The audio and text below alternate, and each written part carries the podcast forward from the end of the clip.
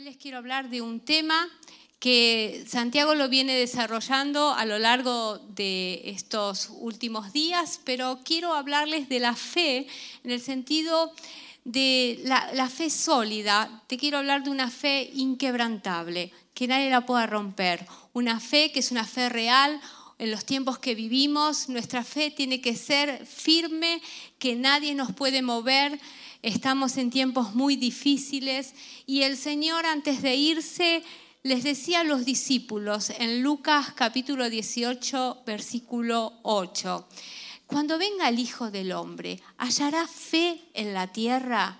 Eh, ¿Encontrará fe en nosotros? ¿Cómo estará nuestra fe? Y a través de los meses, con todo lo que estamos viviendo, el Señor ponía en mí esta palabra inquebrantable que nadie la puede romper, que Dios nos hace una fe sólida, no una fe virtual. Cuando vengan las situaciones difíciles, ¿cómo va a estar nuestra fe? Nuestra fe es confianza, ¿sí? una certeza absoluta en lo que creemos y en quién creemos.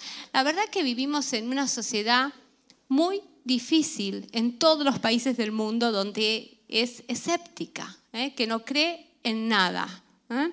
También es una sociedad agnóstica, muchos son agnósticos. Y tú me dirás, ¿qué es agnóstico? Una persona que cree, sí, hay un Dios, creador, pero el hombre no tiene la capacidad para conocerlo y para relacionarse. Qué triste, ¿verdad? Un Dios creador, otros creen que hay un Dios que creó el mundo y que abandonó a la tierra a su suerte. Esos son los panteístas, pero vivimos en una sociedad atea, eh, cerrada absolutamente a todo lo que tiene que ver con la fe. Hoy en día, considerar una persona que tiene fe o hablar de milagros, no sé si te ha pasado a ti, pero dicen, ah, esta persona es mística, esta persona eh, es no sé, sudamericana o es latina o tiene tantas necesidades que lo único que tiene y se puede aferrar es a la fe. Y es muy triste esto. Y a veces se relaciona una persona que tiene fe es una persona ignorante.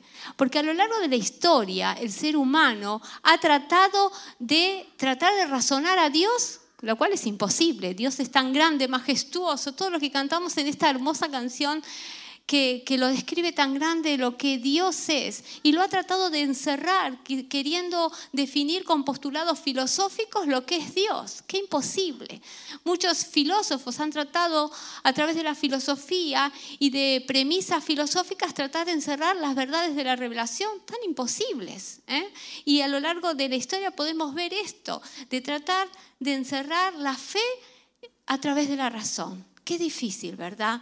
Pero yo tengo 52 años y fui formada en la iglesia y puedo decir, tengo fe porque lo conocí la palabra y, y conocí a Dios y no conozco de Dios, sino conozco a Dios. Yo no sé cómo tú estás encarando a tu familia, porque eso me preocupa. Me preocupa si tus hijos conocen a Dios, conocen y gustaron su presencia o conocen de Dios. La iglesia puede hacer mucho, la escuela dominical puede hacer lo suyo y hace una tarea excelente, pero nuestros hijos se han encontrado con el Señor, han gustado la presencia del Señor, han gustado del Dios que les hablamos, del Dios real, del Dios que, que está al lado tuyo, que no te va a abandonar. Y tenemos que afirmar esto y que nuestros hijos conozcan a Dios. Por eso nuestra fe tiene que ser inquebrantable. Y quiero que me acompañes a leer Ezequiel capítulo 3, versículo 9. En el Antiguo Testamento Jehová hablaba a través de los profetas.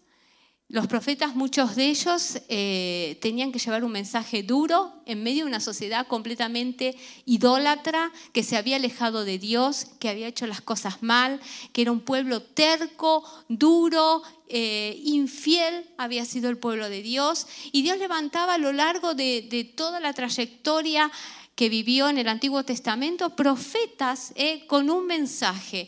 Y particularmente a Ezequiel le dice, te haré inquebrantable como el diamante, inconmovible como la roca. No les tengas miedo ni te asustes, por más que sean un pueblo rebelde. Está hablando de ser inquebrantable como el diamante. ¿Sabes que un diamante comienza siendo un carbón con el que hacemos la barbacoa? Era así originalmente un, un diamante, quebradizo, no vale nada, pero lleva un proceso tan grande de billones de años, está sometido a una profundidad de más de 190 kilómetros bajo tierra, está sometido a una temperatura de 1300 grados y con los siglos eso se transforma en un diamante. El diamante es el material más duro y resistente que existe sobre la tierra. Es inquebrantable. Nadie lo puede romper. Solo un diamante puede cortar otro diamante. Y así tiene que ser nuestra fe, que inquebrantable como un diamante. Ezequiel tenía un trabajo muy duro porque iba a ser amedrentado por un pueblo rebelde y terco, lo llama Jehová. Y él no iba a tener duda del mensaje que tenía que dar. Y hoy en día vivimos en medio de una sociedad que no quiere saber nada de Dios. Cuando tú abordas el, abordas el tema de la fe, enseguida te lo cambian. No quieren escuchar al Señor. No quieren escuchar de que, que la experiencia de sentir la presencia del Señor. Y eso me preocupa muchísimo. Confiar en Dios y tener fe es una decisión. ¿eh? Todos hemos decidido cuando aceptamos al Señor en el corazón tener fe. Y eh, cultivarla, la fe. La fe viene con, va creciendo cada día con esa relación que yo tengo con el Señor. Y hay dos razones por, cual, por la cual yo tengo que confiar en el Señor. Primero porque Dios es bueno ¿eh? y es parte de su carácter y de sus atributos. Y Dios es bueno, misericordioso, lleno de gracia. Nos beneficiamos con su bondad sobre nuestra vida. Es parte de su esencia. Y, y me gusta lo que dice el Salmo 34, 8, que dice así. Lo tienes ahí, dice, gustad y ved que es bueno Jehová Dichoso el hombre que confía en Él. Gustad. Gustad es saborear, disfrutar de algo que es el Señor. No sé si tú disfrutas del Señor y ved que es bueno Jehová y que eres feliz, eres bienaventurado, eres dichoso si confías en Él. En Proverbios, que el libro de Proverbios nos habla toda, todo el tiempo de fiarnos del Señor, de confiar en el Señor. Quiero leerte este proverbio que todos lo conocemos, que dice, fíate de Jehová con todo tu corazón y no te apoyes en tu propia prudencia. Reconócelo, reconócelo en tus caminos y Él enderezará tus veredas. Fíate, confía en Jehová. Y eso es parte de reconocerlo al Señor como nuestro Señor como el Señor de nuestra vida y que Él tenga el señorío absoluto sobre todas las cosas de nuestra vida. Y nos irá bien, porque hay bendición si confiamos en el Señor. Y, decidir confiar en el Señor trae prosperidad. Pero no te hablo de una prosperidad económica, trae prosperidad en todos los aspectos de tu vida, porque tu vida está encaminada en los caminos del Señor. Te voy a leer algunos proverbios que dice el 29-25. Mas el que confía en Jehová será exaltado. El 28-25, mas el que confía en Jehová prosperará, prosperará. El Salmo 56-3, en el día que temo, yo en ti confío. Jehová es mi todo, Él es que me guarda. En toda la palabra vamos a ver de su bondad, de su cuidado, que Él es mi refugio. En Proverbios 3:26 dice, porque Jehová será tu confianza y Él perseverará, perseverará, perseverará tu pie de quedar preso. Él es tu confianza. En Él está depositado toda mi esperanza y tengo la certeza absoluta que Él está conmigo. En Isaías dice, pongo mi confianza, eh, tú guardarás en completa paz aquel cuyo pensamiento en ti persevera, porque en ti ha confiado. Sabes que mm, cuando no confiamos en el Señor, nos vienen las dudas. Nos vienen las dudas, es, este, son pensamientos que vienen donde comienzo a considerar una situación, donde tengo, comienzo a, vacilar. Y cuando nos visita las dudas, las dudas vienen a nuestro pensamiento y nos afectan nuestro pensamiento. Eh, la duda nos va a afectar el pensamiento, las emociones y nuestro espíritu. Eh, los discípulos, cuando caminaban con el Señor, muchas veces tenían dudas de lo que el Señor les hablaba y el Señor todo el tiempo les decía, hombres de poca fe, hombres de poca fe. En una ocasión eh, Dios les estaba hablando de la levadura de los fariseos y los discípulos estaban pensando si les hablaba de la levadura porque se habían olvidado del pan.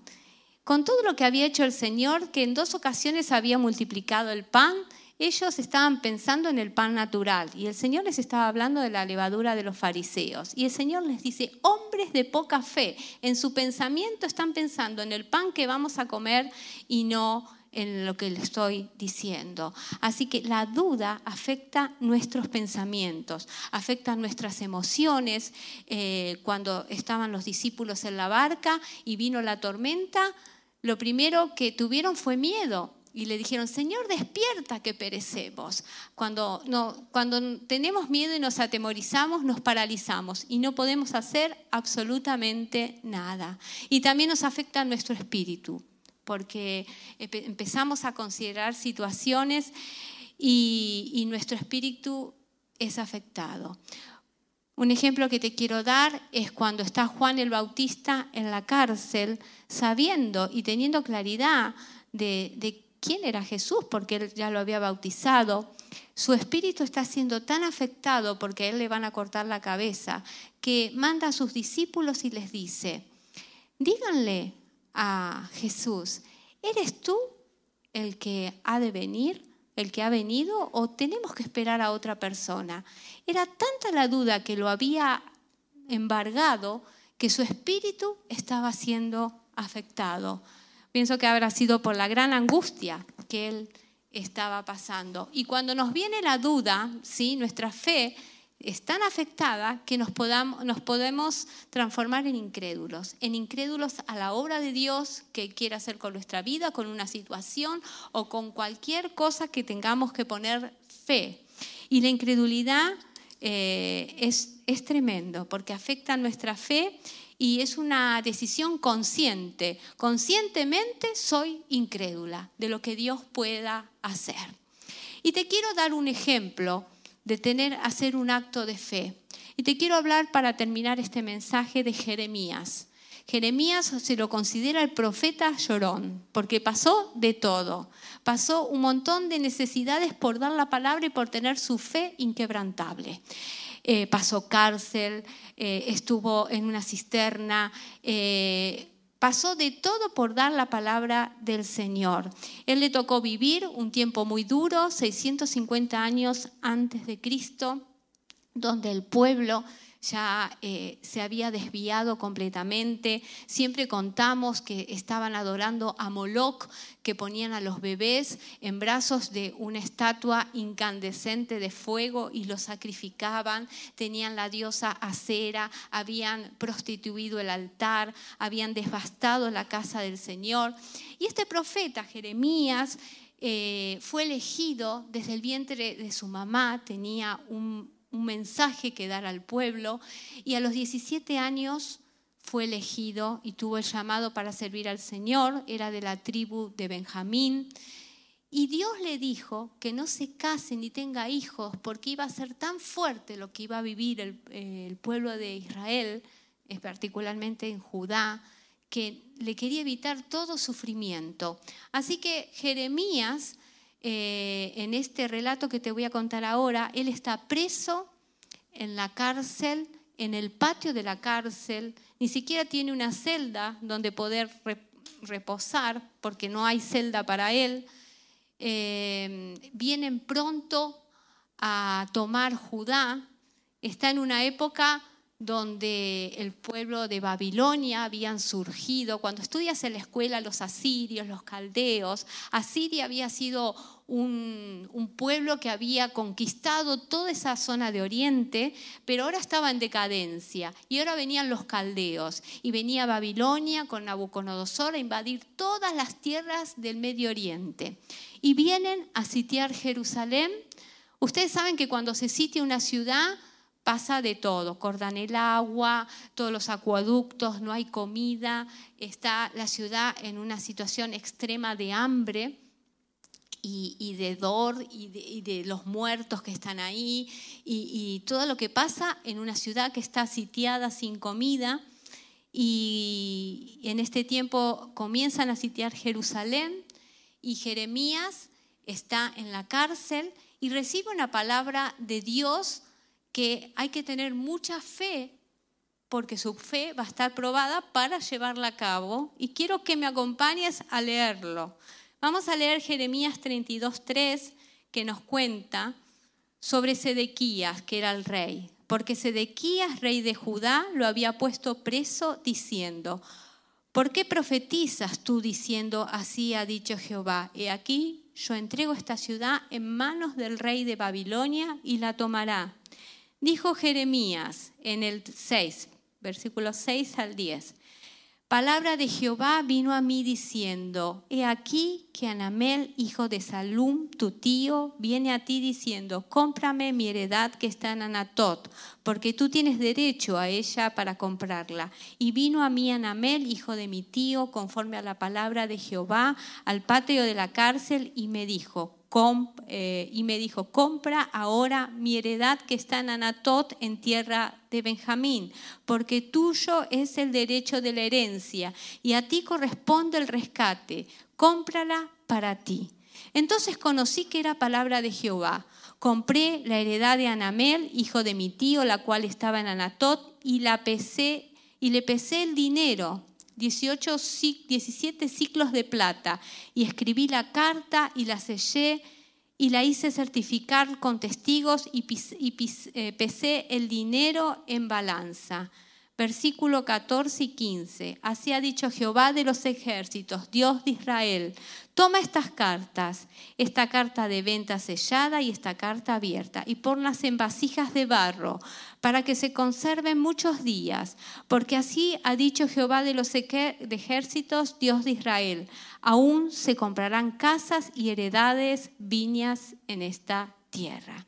Así que Jeremías está en la cárcel, y Dios le pide que compre una heredad en, Judá que pertenecía a la familia de Benjamín. Él tenía ese beneficio para mantener eh, esa heredad en la familia. Y era un tiempo difícil porque enseguida iban a ser deportados por 70 años y Jeremías lo sabía. ¿Para qué comprar una casa? Si el poquito dinero que tenía lo tenía que usar para sobrevivir, quizás comprar una patata podía costar una fortuna para poder comer algo, pero él tiene que comprar una heredad en medio de, una situación crítica donde no la va a poder disfrutar, donde quizás él va a morir en Babilonia porque él va a ser deportado a Babilonia y no la va a usar. Pero es un acto de fe que él hace. Comprar esa propiedad, sellarlo con el escriba y guardarlo en vasijas de barro, porque en ese acto de fe estaba simbolizando que Dios los iba a traer de vuelta y la tierra iba a volver a tener sus viñas, se iba a prosperar. Es como si a ti te dijeran, ¿te, compras una heredad, una finca en Chernóbil, nadie se la compraría, ¿verdad? Nadie invertiría, salvo, bueno, tendría que bajar un ángel para, para contarme y explicarme lo que tiene que hacer. Pero Jeremías conocía la voz de Dios. Jeremías tenía ese oído agudizado para hacer un acto de fe y tener ese encuentro con el pariente y comprar esa heredad. ¿Qué fe tenía que tener Jeremías? La verdad que nuestra fe no es solamente lo que creemos, el credo, tener esa, esa póliza asegurada de la vida eterna, tener esa seguridad de que Dios nos va a socorrer como un bombero cada vez que lo necesitamos. Eso está bien, eso es parte de nuestra fe, es de nuestra confianza, sabemos como hemos leído en Proverbios de todo lo que Dios nos beneficia por confiar en Él. Pero el milagro más grande de nuestra fe ese, ese oído agudizado en esa intimidad que yo tengo con el Señor, ¿eh? con el Espíritu Santo. Antes hablaba Dios a través de los profetas, pero a nosotros nos habla directamente y tenemos que conocer su voz. Nos, antes eh, tenían que esperar que el Espíritu venga con una unción especial sobre alguien que traía la palabra, pero hoy te habla a ti y te habla a ti y me habla a mí de la forma más simple y sencilla. Por eso dice que por la fe entramos en ese lugar especial, en ese lugar santísimo donde nos encontramos con el Señor. En 2 de Corintios, capítulo 13, versículo 5, dice, examinaos a vosotros mismos si estáis en la fe, probaos a vosotros mismos. ¿O no os conocéis a vosotros mismos que Jesucristo está en vosotros? A menos que estéis reprobados. ¿Tenéis la seguridad que Jesús está en vosotros? Tiago, ¿me pasás? Tenéis la seguridad que el Espíritu Santo vive en tu corazón y que es Él el que te habla, el que te da el discernimiento para hacer una cosa, para hacer la otra. Es el Señor que te guía. Hoy cantábamos en esa canción que nos enseñaron los chicos de que Él me reescribe mi historia, Él guía mis pasos, Él endereza mis veredas, Él es el que me va eh, mostrando el camino. En 2 de Corintios 5, 6 dice, así que vivimos confiados siempre, sabiendo que entre tanto que estamos en el cuerpo, estamos ausentes del Señor. Ya llegará el tiempo que no estemos más en nuestros cuerpos y estaremos con el Señor. Pero mientras vivimos aquí, en medio de esta sociedad tan difícil, que nos cree místicos. Ayer eh, hablábamos con los servicios sociales y explicándoles que también hay una necesidad espiritual que tiene la sociedad de Reus. Sí, que hay una necesidad psicológica, que disponemos de profesionales, que hay una atención primaria que hacemos en tu refugio, pero la mayor necesidad que necesita Reus, Tarragona, Vilaseca, es una necesidad espiritual. Yo no sé si la regidora que vino lo entendió, pero nosotros sabemos de qué hablamos. Vivimos confiados, pero nuestra mayor confianza es que no somos agnósticos, que podemos conocer a Dios, que Dios se revela a nosotros y que un Dios tan grande, tan majestuoso, se va a relacionar conmigo, que soy pecadora que no soy nada y Él está necesita, no, yo estoy necesitada, Él no me necesita, pero Él está celoso de que tengamos relación con Él. Hay una canción que le voy a pedir a los cantantes que pasen, que para terminar yo quiero que tú inclines tu cabeza y, escuches la letra. Es una canción muy vieja de Ríos de Vida, de cuando éramos chiquitos, que habla de cómo está nuestra fe. Y dice, tú me das y tú me quitas. Lo que quieres haces con mi vida, pero jamás podré dudar de ti.